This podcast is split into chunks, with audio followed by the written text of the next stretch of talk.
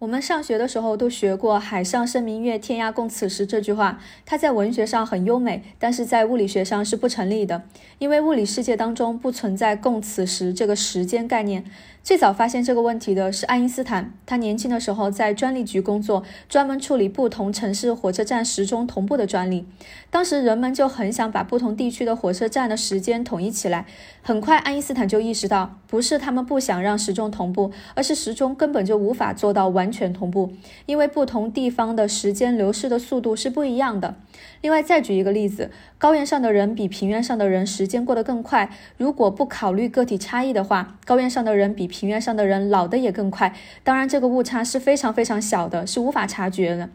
这是因为不同地区的引力场不同，所以导致不同地区的时间流逝的速度也是不同的。其实呢，这就是爱因斯坦广义相对论时间弯曲的概念。